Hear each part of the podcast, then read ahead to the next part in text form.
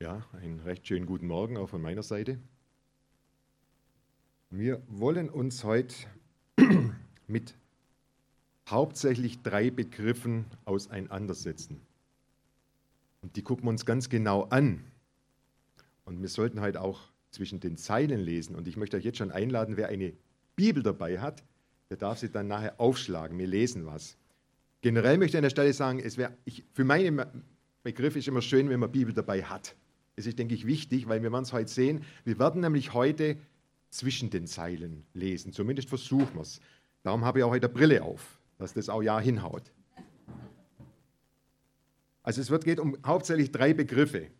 Es geht um Brot, es geht um Wasser und es geht um einen leichten Wind. Es gibt Insider, die wissen das, die dürfen jetzt nichts sagen. Von den Nicht-Insidern, um was könnte es denn gehen heute? Brot, Wasser, leichter Wind. Säuseln.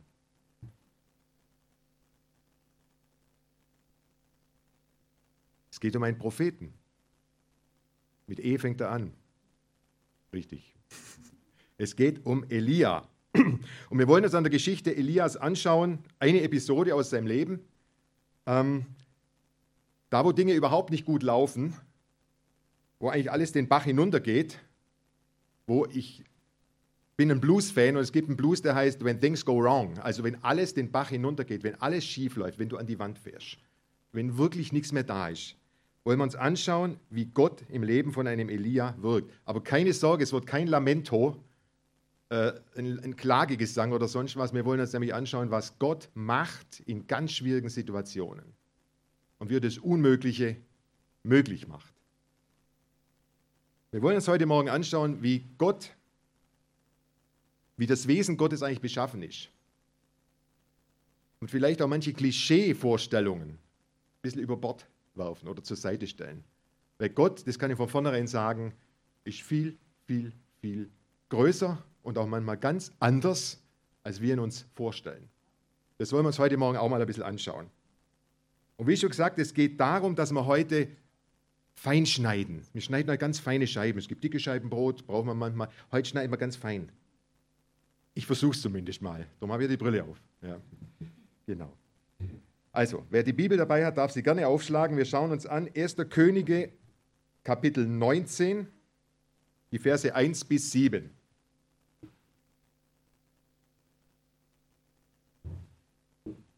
Erste Könige 19, Kapitel 1 bis 7. Und Ahab berichtete der Isabel alles, was Elia getan hatte und den ganzen Hergang, wie er alle Propheten mit dem Schwert umgebracht hatte. Da sandte Isabel einen Boten zu Elia und ließ ihm sagen, so sollen mir die Götter tun und so sollen sie hinzufügen. Ja, morgen um diese Zeit mache ich dein Leben dem Leben eines von ihnen gleich. Da fürchtete er sich und machte sich auf und lief um sein Leben und kam nach Beersheba, das zu Juda gehört. Und er ließ seinen Diener dort zurück. Er selbst aber ging in die Wüste eine Tagesreise weit und kam und ließ sich unter einem einzelnen Ginsterstrauch nieder. Da wünschte er sich, sterben zu können und sagte, es ist genug. Nun, Herr, nimm mein Leben hin, denn ich bin nicht besser als meine Väter. Dann legte er sich nieder und schlief unter dem einen Ginsterstrauch ein. Und siehe da, ein Engel rührte ihn an und sprach zu ihm, Steh auf, iss. Und als er aufblickte, siehe, da stand neben seinem Kopf ein Brotfladen auf heißem Stein gebacken und ein Krug Wasser. Und er aß und trank und legte sich wieder hin. Und der Engel kehrte zurück, kam zum zweiten Mal, rührte ihn an und sprach, Steh auf, iss, denn der Weg ist zu weit. Das ist eine Geschichte, die mich immer wieder zutiefst bewegt. Ein Mensch, der Situation erlebt, die ich Stück weit, nur klein, in meinem Leben auch nachempfinden kann. Ich kann mir gut vorstellen, wie er sich gefühlt hat. Die Vorgeschichte ist die, Elia ist kräftig durch den Geist Gottes befähigt, für, den Gott, für Gott eingetreten. Hat Wunder getan, ist gegen 450 Baalpriester angetreten, hat ein Opfer gebracht. Ihr kennt die Geschichte sicherlich. Diese Baalpriester, er hat gesagt, Ihr macht ein Opfer für eure Götter, ich mache ein Opfer für meinen Gott. Und für eure Götter Anzünden darf es niemand. Wenn eure Götter mächtig sind, dann werden sie das anzünden, zum Brennen bringen. Und wenn mein Gott mächtig ist, wird er das anzünden. Und die Baalspriester 450 in Ekstase gekommen, herumgerannt, sich geritzt, die Haut, nichts ist passiert. Elia hat zu Gott gebetet, hat auf das ganze Opfer noch Wasser hinzu und Gott hat Feuer vom Himmel geschickt, hat das Opfer vertilgt, hat das Wasser vertilgt, hat die Scheine verbrannt. Es war zu sehen, wer der wahre Gott ist. Und dann kam es, klingt für uns jetzt sehr blutrünstig, die 450 Baalspriester wurden hingerichtet. Das hat Elia veranlasst. Und das hat diese Königin Isabel, die eigentlich diesem Glauben auch anhing, total in Rage gebracht und hat dann hat sie gesagt, morgen, wenn du noch leben solltest, die Götter tun mir so oder so, sie hat einen Fluch auf sich genommen, aber morgen dein Leben ist verwirkt, es ist vorbei. Der Mann mutig aufgetreten und jetzt knickt er ein. Er hat panische Angst vor dieser Frau, vor dem, was sie sagt. Er beruft sie in der Situation nicht mehr auf das, was er von Gott erlebt hat, wie Gott zu ihm stand. Er hat alles vergessen. Das ist eine Panikattacke. Das ist, du denkst nicht mehr, du siehst nichts mehr, du läufst bloß noch. Gott ist weg, als wenn es nie gegeben hätte. Ja? Und er kommt dann im Lauf, also vom Norden, vom Nordreich in den Süden und man ist ja längere Zeit da unterwegs und hat sich bestimmt dann auch gedacht, meine Güte, was bin ich für eine Flasche? Was hat Gott mir Gutes getan? Was habe ich erlebt mit Gott? Und ich laufe davon. Und er läuft weiter. Er lässt den Beersheba, das ist der Anfang zur Wüste Negev, lässt er seine Diener zurück und sagt so, ich gehe jetzt weiter.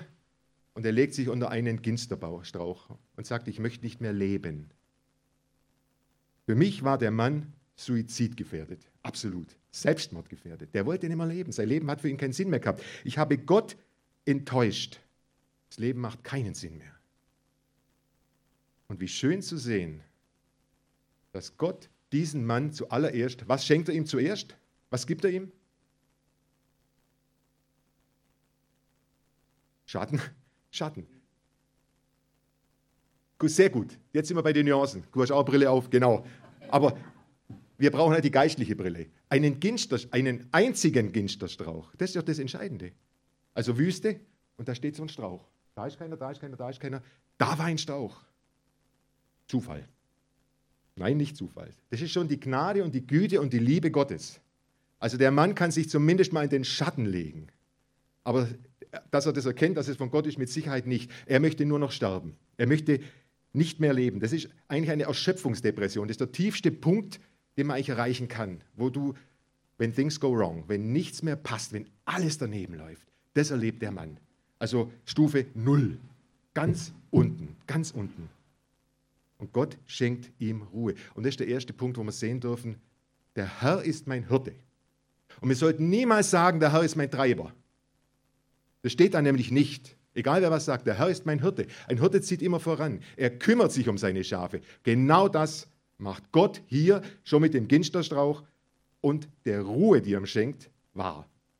Das ist das Schöne an Gott. Gott ist kein Treiber. Er gönnt seinem, er gönnt seinem Knecht die notwendige Ruhe. So, und jetzt müssen wir wieder genau hingucken. Elia wird aufgeweckt. Mit einem Tritt oder mit einem Schlag. Wie wird Elia aufgeweckt von dem Engel? Weil Gott schenkt ihm nicht nur Ruhe, es muss weitergehen. Wie wird Elia aufgeweckt? Habt ihr, habt ihr geschaut? Wie? Wachgerüttelt. Echt? Was hast du für eine Übersetzung? Also bei mir steht, ich weiß nicht, was steht bei euch sonst, wer eine Bibel hat? Berührt, wachgerüttelt, das ist ja interessant. Das tut meine ganze Predigt durcheinander bringen. also ich, ich bin mehr bei berührt. Gott rührt ihn an. Der Engel des Herrn rührt ihn an. Und ich denke, das ist auch die Sache. Er ist wirklich in einem Zustand, äh, wenn du am Boden bist, ob du dann noch gerüttelt werden musst, bist eh schon am Ende. So. Also ich gehe davon aus, Gott, so wie es hier steht, also Elberfelder äh, Schlachter auch, er rührte ihn an. Und das ist eigentlich eine, er rührte ihn an, ja, Rütteln und Schütteln, da wachst du schneller auf, ja, aber er berührt ihn an, das zeigt auch schon etwas Feines, es zeigt was Dezentes, es zeigt was Zärtliches, es zeigt was Liebevolles. Das heißt, dieser Elia wird da abgeholt, wo er jetzt ist, er braucht Zuwendung. Ihr kennt vielleicht die Geschichte, Apostelgeschichte, Petrus im Gefängnis, links einer, rechts einer, er an die angekettet, im Block die Füße noch und er wird auch aufgeweckt. Wie wird der aufgeweckt? Wer kennt das? Da kommt auch ein Engel des Herrn und weckt ihn auf. Bitte? Ah, nein. Er wird gecheckt. Er kriegt einen in die Seite. Er wird in die Seite geschlagen. Also hat es dann schon überlebt, aber müsst ihr mal schauen. Ja. Also ganz andere Art und Weise, jemanden aufzuwecken. Kann man sagen, ja, wieso da das eine und das andere. Und das ist eigentlich auch schon eine schöne Nuance, dass Gott uns nicht über einen Kamm schert, sondern jeden da abholt, wo er ist, genau das gibt, was er braucht. Bei Petrus war ein harter Hund, sage ich mal so, der hat es vielleicht eher gebraucht, wäre durch eine Berührung nicht aufgewacht, keine Ahnung. Ich kann euch nach, ich weiß nicht, die Stelle habe ich nicht, aber ihr könnt daheim mal nachschauen, Apostelgeschichte. Also auf jeden Fall, der Engel hat ihm eines in die Seite reingegeben, dass er aufwacht. Ja, richtig gerissen hat es da. Und bei Elia war es ganz anders. Und das ist einfach das Schöne, zu sehen, dass Gott ja ganz anders ist, wie wir es uns oft vorstellen. Und ganz anders handelt, auch bei verschiedenen Menschen anders handelt. Ja. Das ist ein kleiner Teil der Größe Gottes, wo wir uns anschauen können. Und jetzt erlebt Elia weitere Wohltaten. Er wird nicht nur aufgeweckt, sondern er bekommt jetzt was. Was bekommt er? Was bekommt er? Wasser und es reicht nicht. Brot reicht nicht. Was ist der Zusatz? Auf Stein geröstet, warmes Brot, kein alten, ranzigen Semmel. Es steht hier nicht da, dass kühles Wasser ist, aber ich wage mich so weit aus dem Fenster hinaus, dass ich mir bestens vorstellen kann. Er bekam warmes Brot, wie es hier steht, und einen Krug kühlen Wassers. Das steht hier nicht. Das nehme ich auf meine Kappe. Ich kann mir es nicht, bei Gott nicht anders vorstellen, als dass es seinem Kind das Beste gibt, was man sich an diesem Ort vorstellen kann. In der Wüste gibt es nichts zu essen. Da ist aus. Er kann vom Ginsterbusch runterbeißen, aber es gibt nichts. Und das ist warmes Brot, das ist eine Freundlichkeit, das ist eine Liebenswürdigkeit. Gott schenkt ihm nicht irgendwas, komm, nimm da mal so einen Riegel und dann wirst du wieder Power bekommen. Nein, warmes Brot, allein der Geruch schon, man kann es fast riechen. Ja? Und dann noch Wasser dazu. Passt überhaupt nicht dahin. Aber genau da ist es. Ja? Das ist einfach schön zum Sehen, wie Gott sich um die Seinen kümmert. Der Mann wäre verhungert, der Mann wäre dehydriert, der braucht es jetzt einfach. Und so achtet Gott auf die Seinen und so achtet er auf dich und so achtet er auf mich. Das ist ein zeitloses Bild. Das gilt heute genauso wie damals beim Elia. Und das ist einfach für mich sehr, sehr ermutigend, dass Gott uns da abholt, wo wir sind, auch in unserer Traurigkeit, in unserer Befindlichkeit. Und da ist jeder anders gepolt, jeder anders unterwegs. Und da ist man automatisch bei der Vorbereitung der Vers gekommen von Paulus, 2. Korinther 1, die Verse 3 und 4. Gepriesen sei der Gott und Vater unseres Herrn Jesus Christus, der Vater des Erbarmen und allen Trostes. Das ist Gott. Und den erfährt jetzt hier der Elia.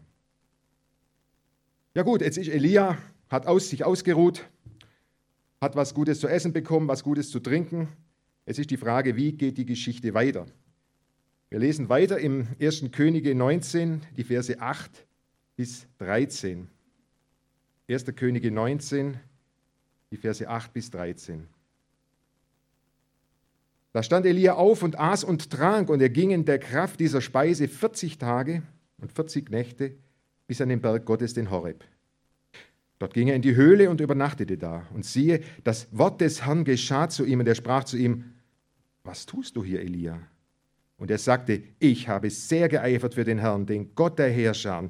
Deinen Bund haben die Söhne Israel verlassen, haben deine Altäre niedergelassen und deine Propheten mit dem Schwert umgebracht. Und ich allein bin übrig geblieben, ich allein. Und nun trachten sie danach auch mir das Leben zu nehmen. Da sprach er, Gott, geh hinaus und stell dich auf den Berg vor den Herrn. Und sieh, der Herr ging vorüber. Da kam ein Wind, groß und stark, der die Berge zerriss und die Felsen zerschmetterte vor dem Herrn her. Der Herr aber war nicht in dem Wind. Und nach dem Wind ein Erdbeben. Der Herr aber war nicht in dem Erdbeben. Und nach dem Erdbeben ein Feuer. Der Herr aber war nicht in dem Feuer. Und nach dem Feuer der Ton eines leisen Wehens. Und es geschah, als Elia das hörte, verhüllte er sein Gesicht mit seinem Mantel und ging hinaus und stellte sich in den Eingang der Höhle. Und sieh, eine Stimme geschah zu ihm, was tust du hier, Elia? Also Elia, wie schon gesagt, ausgeruht, gestärkt, mit gutem Essen, gutem Getränk und jetzt zurück zur Arbeit, oder? Zack, zack. Geh wieder hoch in den Norden und mach deinen Job. Steht das hier? Nee.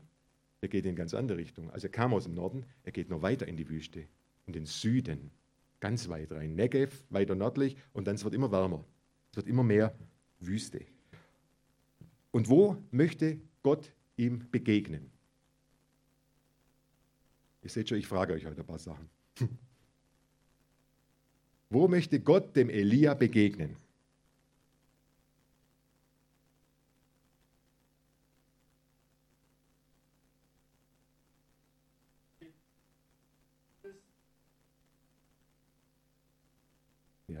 Ja, in dem. Das ist die Endkonsequenz.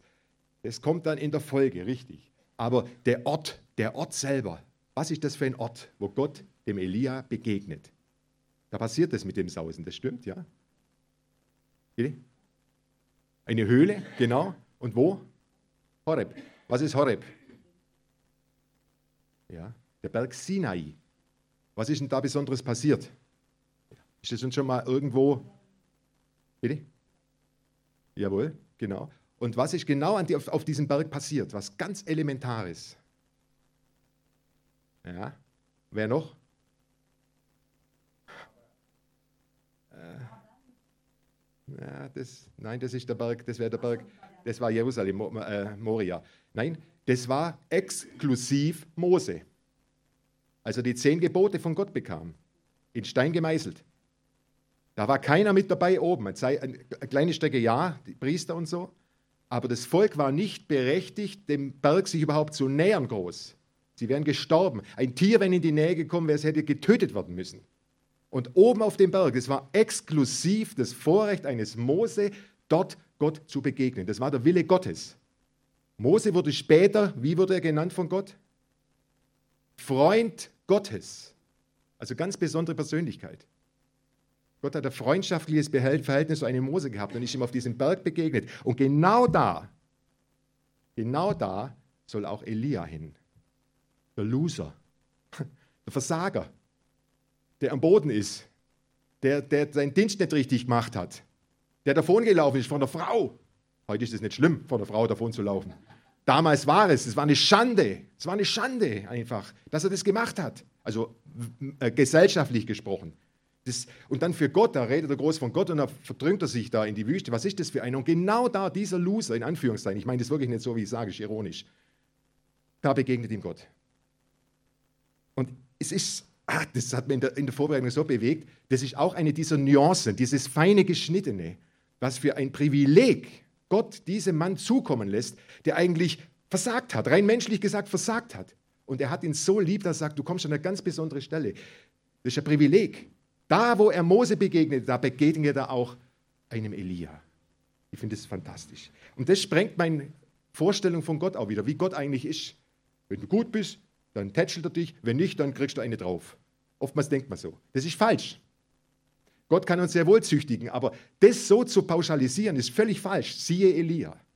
Er weiß genau, was der Mann braucht. Und er braucht jetzt Zuwendung. Und er braucht auch was ganz Besonderes. Und das Besondere ist eigentlich das, wo man gar nicht als besonders anschaut. Das Besondere ist eigentlich, wo man sich denkt, ja genau diese Inszenierung, was wir gelesen haben. Der Wind, der Felsen zerreißt, Abbeben, Feuer, Bumm, Krach, alles, Donner und Gott da, oh, allmächtig. Gott ist ein awesome Gott, singen wir hier. Richtig. Awesome heißt mächtig, awesome heißt ehrfurchtseinflößend. Richtig, das ist auch Gott. Aber nicht nur. Und das sehen wir hier. Es sind Inszenierungen wie von einem gigantischen Regisseur, ja, der einen Monumentalfilm macht, wo es kracht und tut. Und wenn man sich vorstellt, Felsen zersplittern vom Wind, und der Wind ist das schon nicht mehr, Sturm, das hat die Wirkung von Dynamit von einer Atombombe. Und Elia steht da und sieht das Ganze. Ich möchte nicht wissen, wie der sich gefühlt hat. Schlotternde Knie oder keine Ahnung. Und überall steht, Gott war da nicht drin. Komisch. Gott war da nicht drin. Aber er hat es doch initiiert. Er hat es doch in die Wege geleitet. Ja, das hat er. Aber das kommt mir so vor wie jemand, der etwas vor sich her schiebt. Aber er ist nicht da drin. Er schiebt es vor sich her. Und jetzt kommen wir zu dem. Wo war er drin? In was war er zu finden? In der Ruhe. In was etwas, wo du gar nicht hörst. Du musst dir vorstellen, es knallt, es kracht, es tut und dann was ganz Leises, das hörst du schon gar nicht mehr, oder? Da ist schon Hörschaden oder sonst was. Ja? Und genau da war Gott. In diesem Hauch. Es gibt verschiedene Übersetzungen. Ein Ton, ein Säuseln, ein, ein, ein leichter Wind. Und das ist es. Ähm, eigentlich ein völlig unbedeutendes Ereignis, was man ganz schnell übersieht. Ganz schnell. Und wie schnell übersehen wir hier drin was? Ganz schnell. Das ist bloß so ein Wort, äh, habe ich schnell übersehen. Also ich muss wirklich, man muss auch selber sagen müssen, man muss, ich für mich kann sagen, nachdem ich hier vorbereitet habe, muss feiner das Wort schneiden. Ich gehe manchmal zu oberflächlich ran. Und ich denke, das ist auch das Bild, was uns Gott hier zeigen will. Ja. Das sind die Feinheiten im Wort des Gottes. Das sind auch die Dinge, die fix da, groß da sind, wo du klar sehen kannst, aber oft die Feinheiten, eben diese leise Berührung des Engels, dann dieses leise Säuseln, dann auf einmal steht da ein Ginsterbusch, wo der Mann sich hin, das sind die Feinheiten, wo es, Ginsterbusch, egal, äh, äh, Säuseln im Wind, man geht drüber weg, das hat was zu sagen. Das bringt was zum Ausdruck. Ich denke, wir sehen immer mehr so das Makro, groß. Gott ist ein awesome Gott. Ja, das ist er auch. Wir sehen, wie Gott, das ist ein Teil von ihm. Aber es gibt den Makrobereich und es gibt den Mikrobereich. Und ich denke, je länger wir im Glauben sind, sollte man immer mehr auch die kleinen Dinge wahrnehmen. Nicht überbetonen, das kann man natürlich auch machen. Das wäre nicht richtig, aber das im Kontext sehen. Mikro und Makro gehört zusammen. So wie das Universum, so wie die Schöpfung. Es gibt einen kleinen Bereich, einen großen Bereich, alles da. Ja. Und da ist immer die Frage, wie sehen wir Gott? Was haben wir für eine Haltung oder was haben wir für eine Vorstellung von ihm? Ich meine, es gibt natürlich Dinge, wo man sagen muss, äh, da ist klar vorgegeben, wie Gott ist. Er ist gnädig, er ist barmherzig, er ist liebevoll, er ist gerecht. Er kann auch schrecklich sein für den, der in der Sünde weiterlebt. Ganz klar, das sind fixe Größen. Aber bloß zu sagen, Länge mal Breite mal Höhe ist Gott, ich kann Gott nicht festlegen. Also ist mir wirklich habe ich Ehrfurcht bekommen, wo ich, das, wo, ich das, wo, ich, mich da vorbereitet habe. Ich kann und darf Gott nicht festlegen. Er ist, wie er ist. Ich bin, der ich bin. Und nicht der, wie du mich haben möchtest. Nein, Gott ist absolut autark. Komplett. Und ich denke, an den Gedanken müssen wir uns immer mehr und mehr gewöhnen. Und vor allem oftmals ganz anders, als wir uns vorstellen. Ein Lüftchen. Gott im Lüftchen. Hallo, das passt doch nicht, oder? Tornado, Orkan, ja, auch. Kann auch sein. Aber ich kann nicht Gott auf einen Tornado festlegen. Ja? Es ist ein, in dem Sinne, in der Situation ist ein Lüftchen. Und er wurde als Mensch geboren in, einer, in einem goldenen Palast mit wunderbaren äh, Damastbetten, wo er draufgelegt wurde und wurde, man hat sich um ihn gekümmert und alles. Nein, er ist in einer stinkigen Krippe, in einem Stall auf die Welt gekommen, der Sohn Gottes, wo wirklich nichts Großartiges war. Das war ganz unten. Das ist das Säuseln des Windes, das leise Wehen, so wie unser Herr schon auf die Welt kam. Und das Bild habe ich für mich mitgenommen in der Predigt. Das ist mir groß geworden, dieses leise Wehen.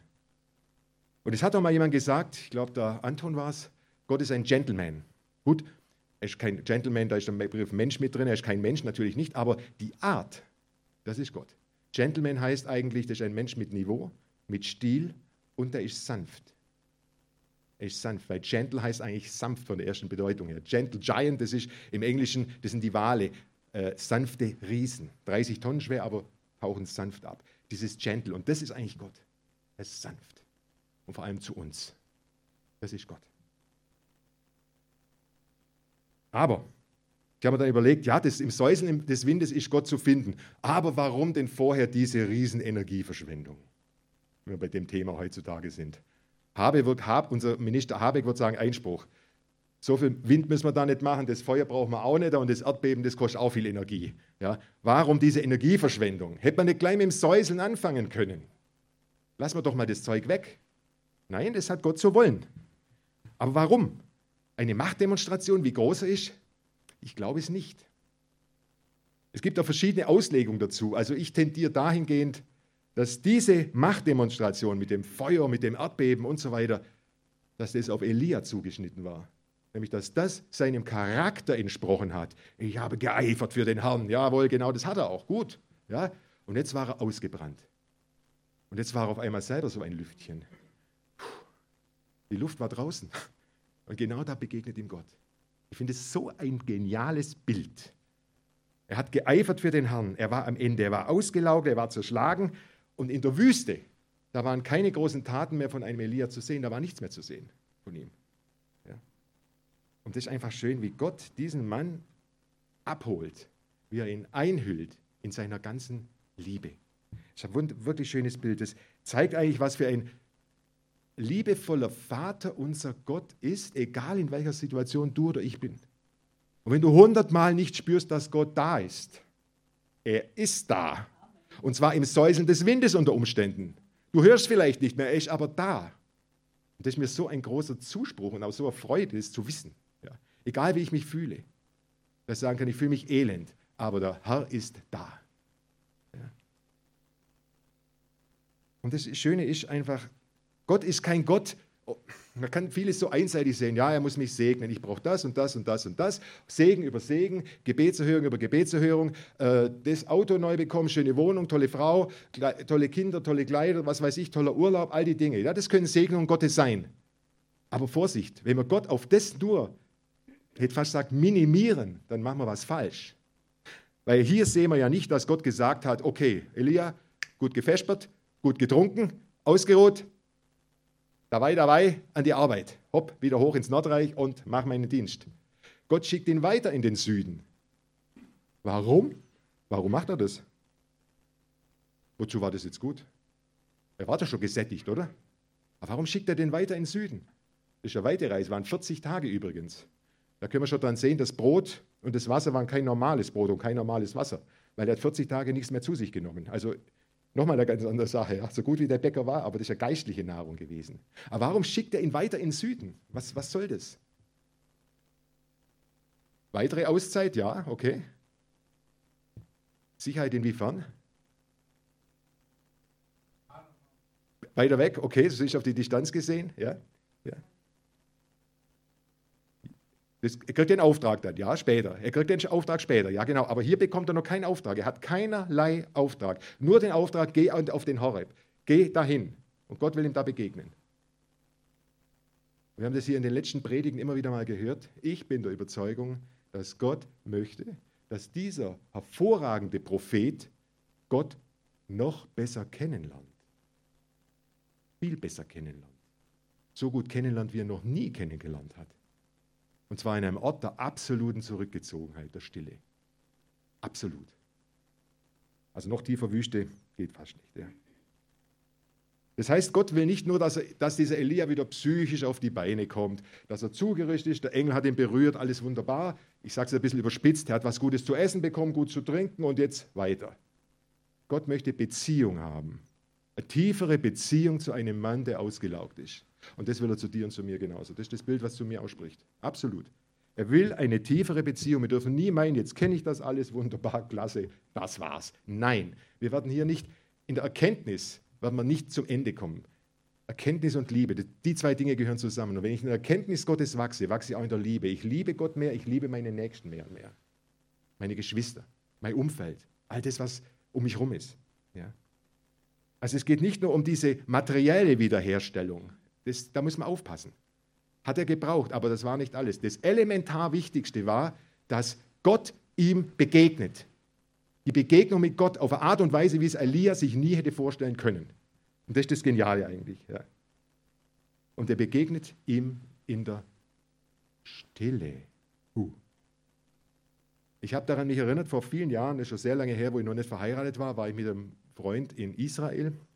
Und da sind wir auch in war mein Elat ganz unten im Süden am Meer und da sind wir so 20 Kilometer in den Negev reingefahren, in die Wüste.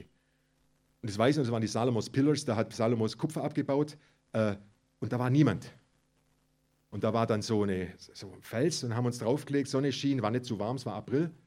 Und habe gedacht, irgendwas passt hier nicht. Ganz komisch, mir war auch komisch. Ich dachte, was ist jetzt das? Also ich will nicht sagen, dass mir unwohl war, aber es war befremdlich, was ich da so mitbekommen habe. Das Befremdliche war, es war total ruhig. Es war kein Brummen von einem Flugzeug, von einem Summen, keine anderen Geräusche, keine Käfer- oder Fliegengeräusche, kein Auto, niemand hat geredet, keine Musik, nichts.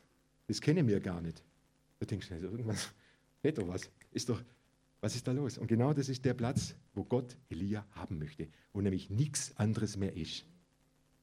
Und das ist eigentlich für mich das Bild, ich hoffe, ihr könnt es auch mitnehmen, dass man das für uns auch in Anspruch nehmen, diese Stille in der Gegenwart Gottes oder die, die Gegenwart Gottes in der Stille zu suchen.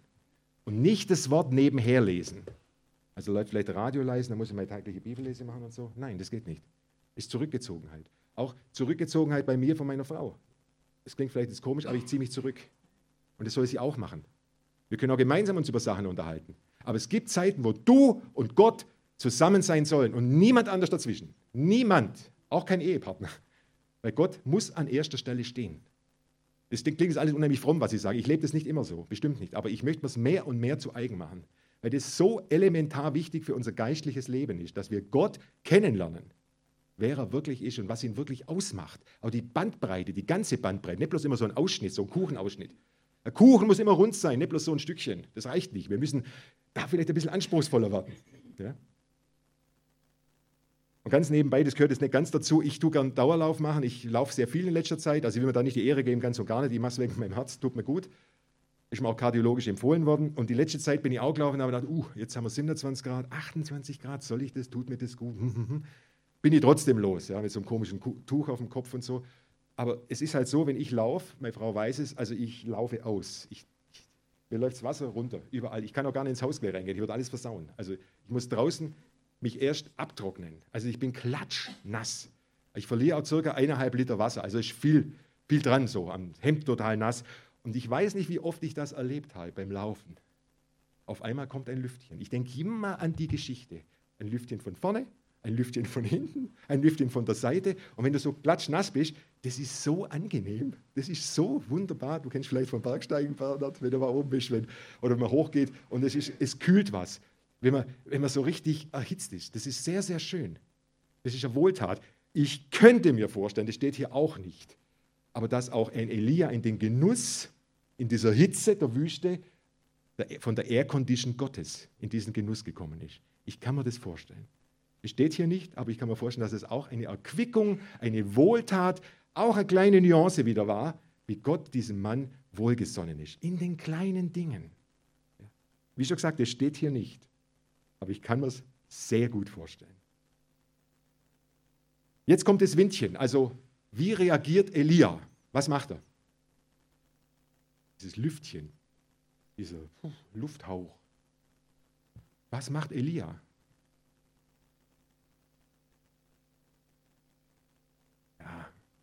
Das hätte er vorher machen können, wo der starke Sturm war. Das ist doch besser, wenn man es im Kopf wickelt, oder? Was heißt es, so sich, um, sich das, Kopf, das Haupt verhüllen? Ganz genau. Das ist die Ehrfurcht vor Gott. Gott ist ein awesome Gott, ein mächtiger Gott. Der erscheint jetzt hier. Das ist ihm bewusst. Das ist ihm bewusst, dass in dieser kleinen Geschichte der allmächtige Gott ihm begegnet. Und das finde ich genial dass dieser Mann bei all diesen Dingen das unterscheiden kann, was vorher war. Ja? Erdbeben, Sturm, alles Mögliche, ja? Naturgewalten hat er Gott nicht, hat er sein Haupt nicht verhüllt, aber in diesem Windchen. Und das heißt für mich, dass ein Elia ein ganz großes, tiefes geistliches Feingefühl hatte. Ein Feingefühl für Gott. Wer Gott ist und vor allem, wo Gott, wo Gott ist. Er, fand, er, er, hat Gott da gefunden, wo, wo man eigentlich nicht erwartet. Er nahm ihn wahr. Und ich denke, das ist einfach auch ein Zeichen, er nahm wahr, auch wo der Geist Gottes ist und wo der Geist Gottes eben nicht drin ist. Und ich denke, das ist auch ein Bild für uns, dass wir das mehr und mehr lernen müssen. Dass wir also die Erkenntnis, was vom Wort Gottes ist, nicht auf Gefühlen basieren lassen, sondern auf geistlichen Fakten. Das klingt jetzt sehr nüchtern, aber ich denke, das ist sehr, sehr wichtig, dass wir uns da nicht irgendwo äh, verleiten lassen. Das Gefühl muss immer da sein, da ist der Heilige Geist da. Das Gefühl ist trügerisch. Aber das Wort Gottes ist fundamental fest. Und da dürfen wir lernen, zwischen den Zeilen zu lesen und es mehr und mehr wahrzunehmen. Feinfühliger zu werden, empathischer zu werden, auch gegenüber Gott. Ja? Mehr auf ihn hören, auch wie er in unserem Leben handelt, was er macht. Und es sind eben, wie schon gesagt, nicht immer die großen Dinge, wo man sieht, ah, das ist vom Herrn, jawohl. Wenn er uns jetzt ein Gemeindehaus schenkt, das kriegen wir für ein Apfel und ein Ei, das ist vom Herrn, jawohl. Das wäre auch so. Können wir dafür beten, gar kein Thema. Das ist dann offensichtlich. Aber es gibt Dinge, die sind so klein, so fein, die sehen wir vielleicht die alltäglichen Freundlichkeiten Gottes. Ja? Ähm, ich denke an die Predigt vom Dave letzte Woche, wo er angefangen, oder ja, noch aber die musikalische äh, Gestaltung mitgemacht hat, wo er gesagt hat, es ist ein Geschenk, dass wir hier zusammenkommen dürfen, dass wir überhaupt da sind.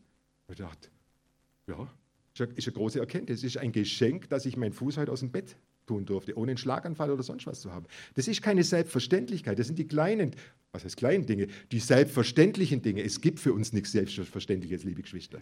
Es ist alles ein Geschenk. Und wenn wir das mehr und mehr erkennen, ich denke, dann kommen wir mehr und mehr in diesen vom Makro in den Mikrobereich. Und das ist wichtig.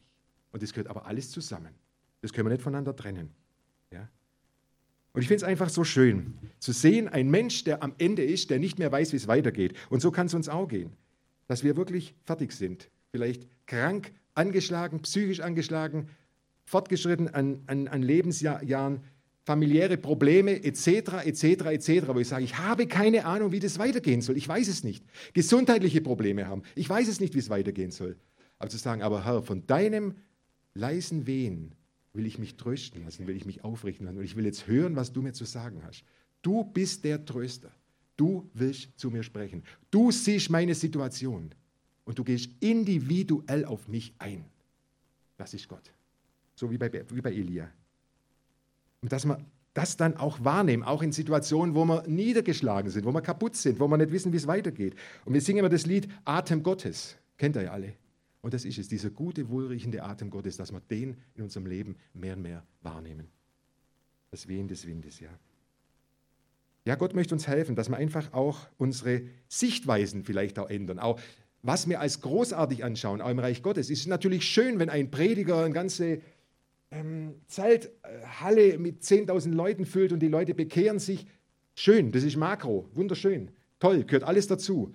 Aber was ist mit dem Mütterchen, das wir persönlich kennen, die Arthrose in den Händen hat, die sich kaum noch rühren kann, aber die sich verpflichtet sieht für Gott, und was heißt verpflichtet, aus Liebe zu Gott, in ihr Auto steigt, in den Landkreis fährt, Traktate in die einzelnen Brief Briefkästen tut und mit Asylanten geistliche Gespräche führt, die sie kaum noch rühren kann. Ist das weniger? Nee, wir werden erstaunt sein, wie Gott die Dinge eines Tages beurteilen wird. So wie die arme Frau, wie es im Gleichnis ist, die den letzten Pfennig gab. Das ist mehr als der eine, der so viel gab. Gott ist ganz anders. Und wir sind so materialistisch und so, muss immer boah, Bau groß sein. Es sind oft die kleinen Dinge, die so wichtig und so entscheidend sind. Das tut die Großen nicht beiseite schieben. Aber es gehört zusammen. Mikro, Makro, Kosmos, eins. Ja, das ist entscheidend. Ja. ja, Gott ist anders, wie wir uns denken.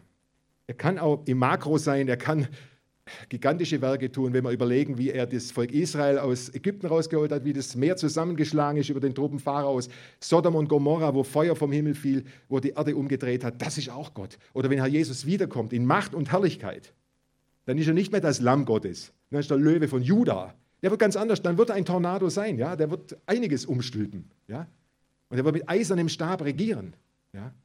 Das ist auch Gott, aber nur ein Teil. Und ich denke, die ganze Facette, also mir ist das groß geworden, man muss die ganze Facette so gut wie möglich versuchen zu ergründen, indem man in der Stille sich mit dem Wort Gottes auseinandersetzt, dass man mehr und mehr erfahren, mit welchem Gott wir es eigentlich zu tun haben. Ja. Und ich denke, es ist auch wichtig für dich, für mich, für unsere ganze Gemeinde, wie wir bereit sind, uns auch vom Wehen des Geistes Gottes positiv geistlich beeinflussen zu lassen, wie wir bereit sind, darauf zu hören, auf die kleinen Dinge, auf die dezenten Nuancen. Ja? Und ich denke, eine Gemeinde kann nur vollmächtig sein für Gott. Wir können nach außen hin funktionieren, ja. Aber geistlich, dass wir bereit sind, auf das Reden Gottes mehr und mehr zu hören. Und nicht oberflächlich, sondern reingehen in den Text. Das hat man immer gesagt, du musst das Wort Gottes essen, kauen und gut kauen, damit du gut verdaust. Das ist ganz wichtig. Ja. Und das war bei Elia der Fall. Er hat das erleben dürfen. Das ist das Schöne. Ja. Und es ist eben, wie wir es gesehen haben, die Abgeschiedenheit, die Stille, die ganz notwendig ist, absolut wichtig, dass wir Gott mehr und mehr wahrnehmen.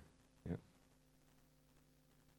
Und wie schon gesagt, zu unterscheiden, was von Gott ist, ist nicht basiert, darf nicht darauf basieren, auf irgendwelchen Empfindungen oder sonst was oder seelischen Stimmungen. Es ist gut, dass wir Empfindungen haben, aber unser Glaube darf nicht darauf basieren. Wir sollen nüchtern das Wort Gottes betrachten und dürfen ihn dann froh und fröhlich loben und preisen. Das ist ganz klar. Aber nicht, dass wir uns im Gefühl, ja, das wird wohl so und so gemeint sein im Wort Gottes. Es ist wurscht, wie ich das meine. Was steht denn hier? Ja, das ist das Entscheidende. Ja. Und wenn wir das auch akzeptieren, dass wir das Wehen des Gottes in unserem Leben, das, das äh, Wehen des Geistes Gottes in unserem Leben zulassen, dann hat es Konsequenzen. Es führt zu einer geistlichen Empathie. Wir werden feinfühliger, wir werden feinfühlig füreinander. Wir sehen auch dann mehr bei einem Bruder, einer Schwester, oh, da stimmt was nicht. Irgendwie, ich bekomme mehr und mehr die Gewissheit, da muss ich glauben, mit dem muss ich mal reden, ich muss mal mit ihr reden. Was kann ich tun, wo kann ich helfen? Ja? Das kommt automatisch. Wenn wir uns auf Gott in der Tiefe einlassen, werden wir uns mehr und mehr auf Menschen einlassen können. Und das ist eben auch die Frage, wie wirken wir auf andere? Sind wir auch eine sanfte Brise an einem heißen Tag, wo manche Leute fast, verglühen, wo wir wirklich in ihre Lebenslage ihnen was Gutes mitteilen können? Oder sind wir ein Tornado? Wir haben überlegt, was könnte es sein, wenn wir als Menschen eine sanfte Brise sein sollen? Also das ist bestimmt auch, ein, das ist bestimmt auch selber ein, ein, ein Predigtthema. Aber die sanfte Brise, mir ist automatisch gekommen, kann ich zuhören? Kann ich Menschen zuhören? Also wirklich zuhören, richtig zuhören, was die auf dem Herzen haben. Oder weiß ich die Antwort schon, bevor die Frage gestellt wurde? Das ist ja ganz schlecht. Ja? Und ich denke, das ist wichtig. So, das ist das Schöne, wenn ich dann in der Lage bin, in dieser lauten Welt, wo dir keiner mehr zuhört, jeder labert und plappert und tut was, dass ich zuhören kann. Und dass ich vielleicht auch sagen kann, gar nichts zum Beispiel, bevor ich was Falsches sage. Dass ich mich zurücknehme, dass ich mir Gedanken mache, dass ich in mich selber mal gehe. Das ist dieser, dieser Punkt der Ruhe. Und ich finde es einfach schön, wie, ja, wie Gott es auch in, in seinem Wort uns darlegt. Ja. Und wir sehen auch unseren Herrn Jesus, wie er sich ähm, auch eigentlich diesem Wehen des Windes entsprochen hat, sein ganzes Leben. Er hat in Vollmacht gehandelt. Er hat Tote, ein Lazarus aus dem Totenreich wieder zurückgeholt. Er hat mehrfach Tote ge, ge, ge, äh, wieder zurückgeholt. Er hat geheilt. Er hat Wunder getan. Er hat Brot vermehrt und, und, und, Wein, aus Wasser Wein, aber alles in Bescheidenheit und Demut. Also das geistliche Wehen Gottes in voller Autorität, ohne dabei plärren zu müssen, laut, hey, guck mal, wie toll ich bin. Hören wir nie vom Herrn, haben wir an keiner Stelle. Das braucht er nämlich nicht. Das ist er. Er ist, wie er ist. Und das ist wunderbar. Das ist unser Herr. Und das ist einfach unser Dreh- und Angelpunkt. Weil ich komme jetzt zum Schluss. Wenn wir das Bild nochmal nehmen vom Brot und vom Wasser. Er ist das Brot des Lebens, unser Herr Jesus. Und von ihm gehen Ströme lebendigen Wassers aus. Er gibt uns das Wasser auch zu trinken. Also Brot und Wasser ist auch Jesus. Und das ist eigentlich das, was du und ich für unsere Wüstenwanderung bekommen, für unser Leben, dass wir gut zum Ziel kommen. Der Berg Horeb ist nicht das Paradies, aber für uns soll es das sein. Auf diesem Weg, dass wir Gott von Angesicht zu Angesicht schauen und die Wegzehrung das, den Proviant, den wir brauchen, den bekommen wir jeden Tag aus dem Wort Gottes. Diese Zurüstung, dieses Erbautwerden, auch untereinander, dass wir uns untereinander erbauen dürfen, zurüsten dürfen, dass wir nicht streiten müssen über irgendwelche politischen Unterschiedlichkeiten oder so ein Kack. Entschuldigung. Äh, ist, nicht, ist völlig falsch.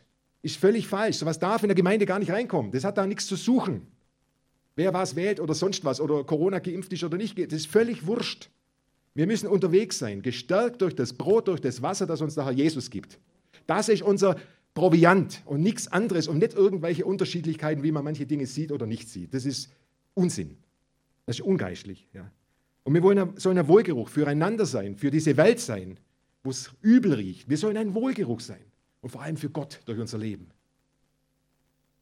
Ja, und das ist einfach die Zuversicht auch, die wir haben dürfen, weil Gott gibt uns das, dass er sagt, ich bin da Jesus sagt, ich bin bei euch alle Zeit bis an der Weltende. Das heißt, dieser geistliche Proviant ist immer vorhanden. Wir müssen ihn nur nehmen. Du musst ihn in dein Marschgepäck haben. Und dazu brauchen wir immer wieder neu die Stille, die Zurüstung, das Aufgebautwerden, so wie ein Elia. Und ich wünsche das einfach für euch, ich wünsche es für mich. Wenn ich jetzt das Gott als einen großen Komponisten sehe, der ein wunderbares musikalisches Meisterwerk kreiert hat, dass wir das immer mehr die Zwischentöne hören. Also Leute, die musikalisch sind wie ihr, ihr habt da musikalisch einen Vorteil. Aber im Geistlichen müssen wir alle dahin kommen, dass wir mehr und mehr die tieferen Töne, was da alles drin ist. Und da ist manchmal sehr viel drin. In guter Musik ist manchmal sehr viel drin, was man schnell überhört. Ja? Und dass wir das wie ein musikalisches Meisterwerk sehen, dass wir zum Schluss, nicht, mal von, ach, nicht zum Schluss, nein, in unserem Leben sagen können, so wie ein Hiob, ich habe dich eigentlich nur vom Hörensagen gekannt. Aber jetzt hat mein Auge dich gesehen, unter anderem im Säuseln des Windes. Amen.